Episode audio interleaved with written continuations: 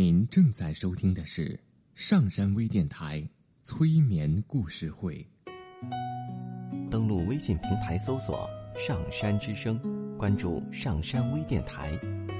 刘铁铮新浪微博艾特心理咨询师刘铁铮，微信平台搜索“铁铮心理”。欢迎收听今天的节目。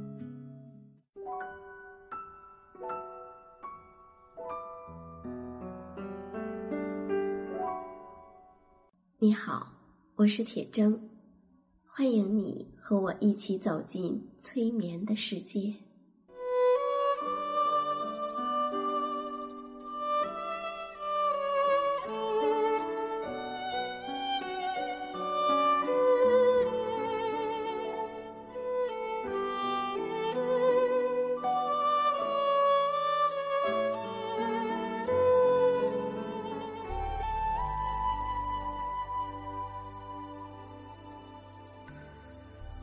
催眠并不是催人睡觉的意思，催眠也并不神奇，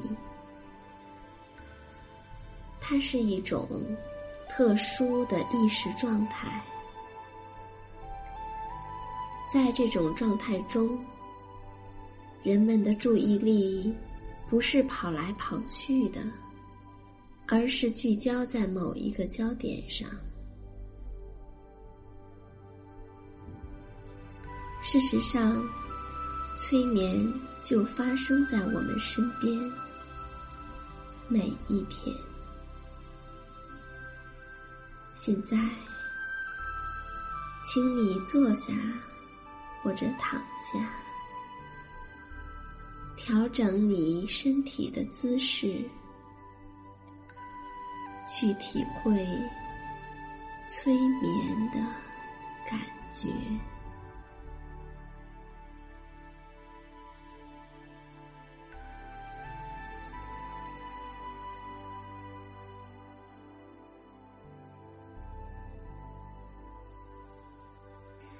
我想，可能很多朋友都听到过吃不到葡萄说葡萄酸的故事。我记得几年前给企业培训的时候，讲过另外的九只不同的狐狸。而前两天呢，我看到了这个故事的十八个版本。那现在，我们来看一看这十八只不同的狐狸。我不知道。面对着一串葡萄，你会做哪一只狐狸呢？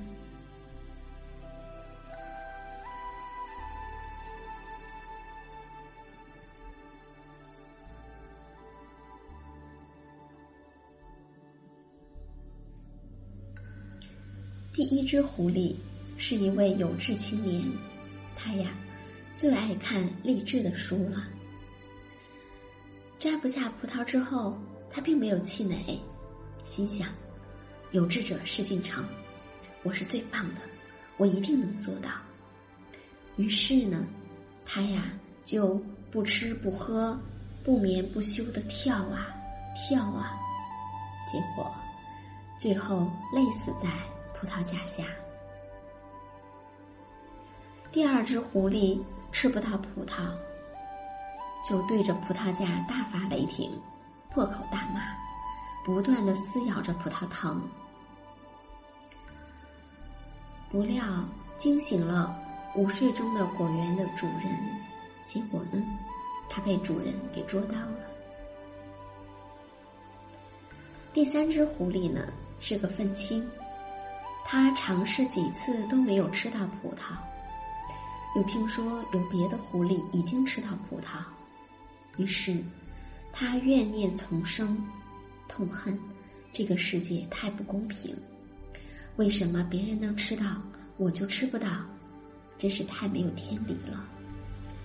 结果，整天借酒浇愁，终于不堪抑郁和愤怒，一头撞死在了葡萄架下。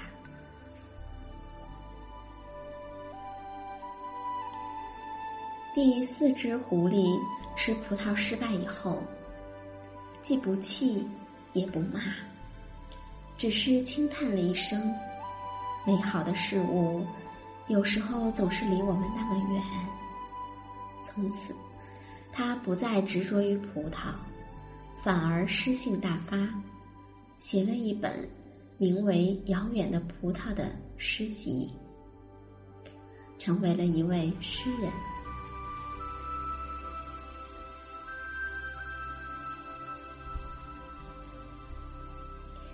第五只狐狸呢？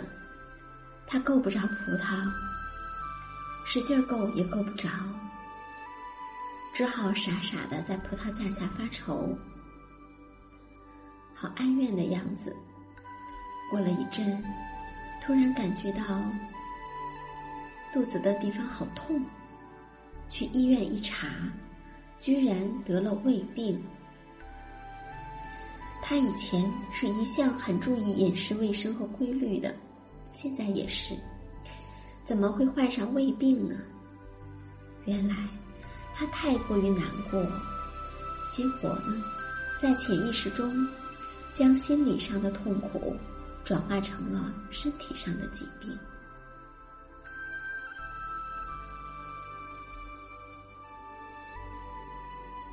第六只狐狸。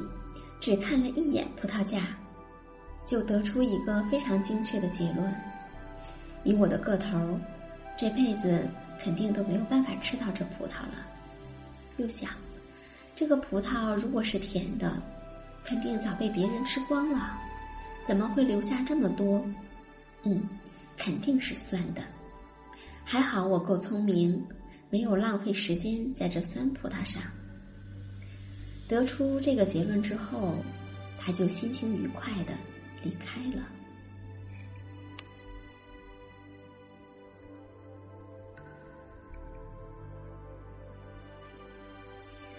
第七只狐狸呢，经过了一番计算，也发现自己不可能摘得到葡萄，但他想，这葡萄架设计的这么高，不合理。设计师一定是一个歧视狐狸的种族主义者。还有，这是什么葡萄藤？葡萄藤居然能爬得那么高，也不合理。他狠狠的批判了一番之后，心满意足的离开了。第八只狐狸也够不到葡萄，他低头一看，地上。居然有腐烂的葡萄和其他人吃剩的葡萄皮，他他心里想：天哪，这葡萄掉下来之后的样子是多么恶心呀！居然还有别的狐狸吃这吃这么恶心的东西，哼，我才不吃呢！于是他赶紧跑掉了。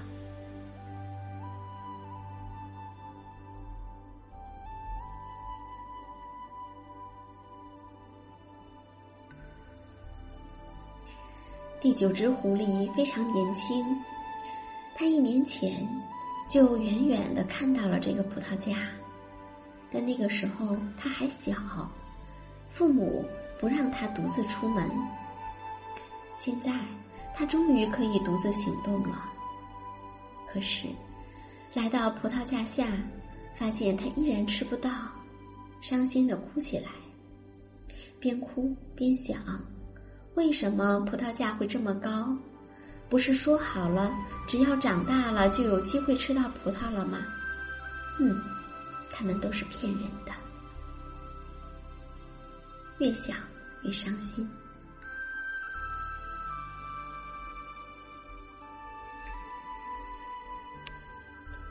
第十只狐狸呢，看上去一点儿都不起眼儿。他看到了前面几只狐狸的表现之后，来到葡萄架下，望了望葡萄，就走开了。他想，以我的身高和弹跳力都不出众，智商也不超群，大家都吃不到葡萄，那我也就别费劲儿了。反正谁都吃不到，别的狐狸也吃不到，大家都一样。我也没有什么可抱怨的了，于是他就平静的走开了。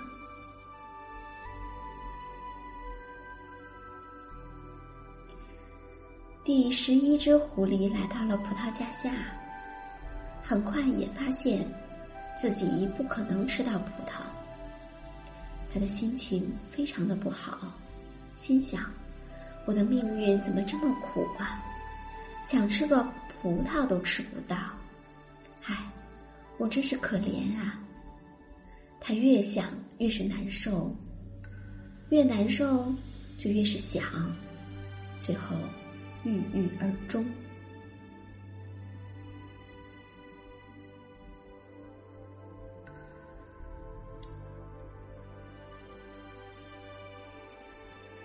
第十二只狐狸发现了问题之后。他并不去努力的想办法摘葡萄，而是嘴一撇，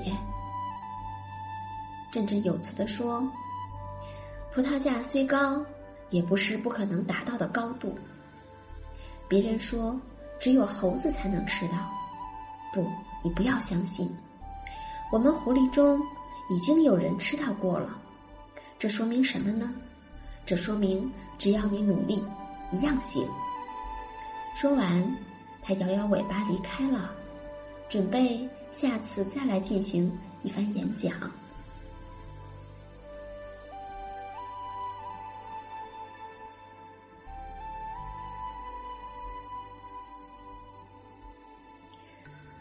第十三只狐狸来到了葡萄架下，它不仅拥有发达的大脑，还有很多狐狸没有的优势。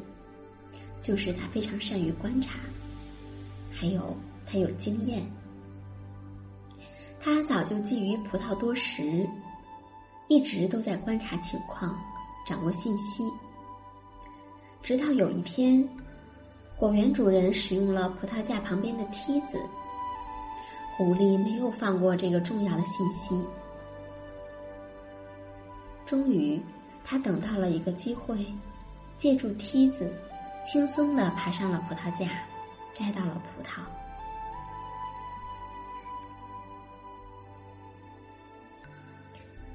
第十四只狐狸也非常聪明，但是它缺乏经验，也没有耐心去长期的观察。但是，它很善于去灵活的找信息的渠道。他听别的狐狸说过。柠檬的味道似乎和葡萄差不多，但并不像葡萄这么难以取得。既然吃不到葡萄，去尝一尝柠檬也是好的呀。因此，他便离开了葡萄架，去寻找柠檬了。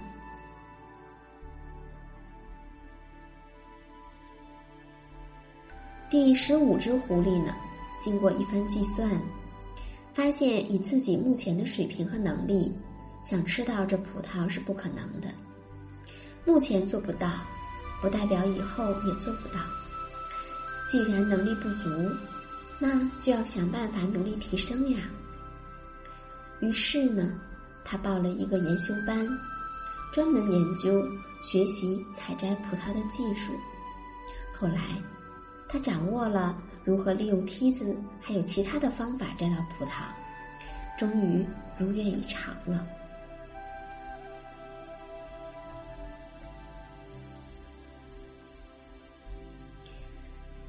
第十六只狐狸呢？大家都认为它是最聪明的，因为它在很多方面都表现的很聪明的样子。他发现问题之后。眼珠一转，回到狐狸窝，对几只狐狸说：“嗯，我找到了摘葡萄的办法，你们要不要去呀？”大家都很高兴，跟着他一起来到了葡萄架下。等到其他的狐狸来到葡萄架下，这只狐狸趁他们不注意，用偷偷藏起来的铁锨将其他的狐狸都打昏。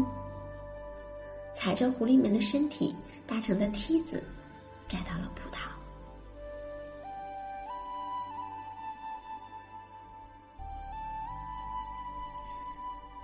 第十七只狐狸是一位漂亮的狐狸小姐，看了一眼葡萄架之后，她想：“哎，我一个女孩子，靠自己的力量，无论如何也是摘不到葡萄的。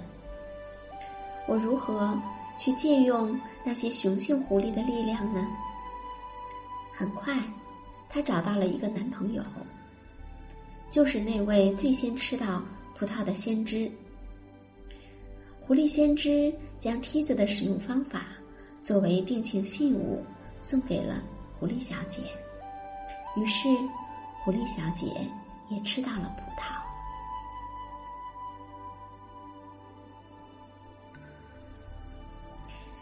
第十八只狐狸跟其他的狐狸不太一样，它能够跳脱出个人的目标来思考问题。他想。我自己吃不到葡萄，别的狐狸来了也吃不到葡萄，这是因为单凭一只狐狸的能力是无法摘到葡萄的。为什么我们不去学习猴子捞月亮，众人合力呢？于是，他动员所有想吃葡萄的狐狸，大家一层层的叠起来，搭成了人梯，哦，不是狐狸梯。最后，所有的狐狸都吃到了葡萄。或许还有第十九只、第二十只、第二十一只狐狸。我不知道，听了这些狐狸的故事，会让你想到什么呢？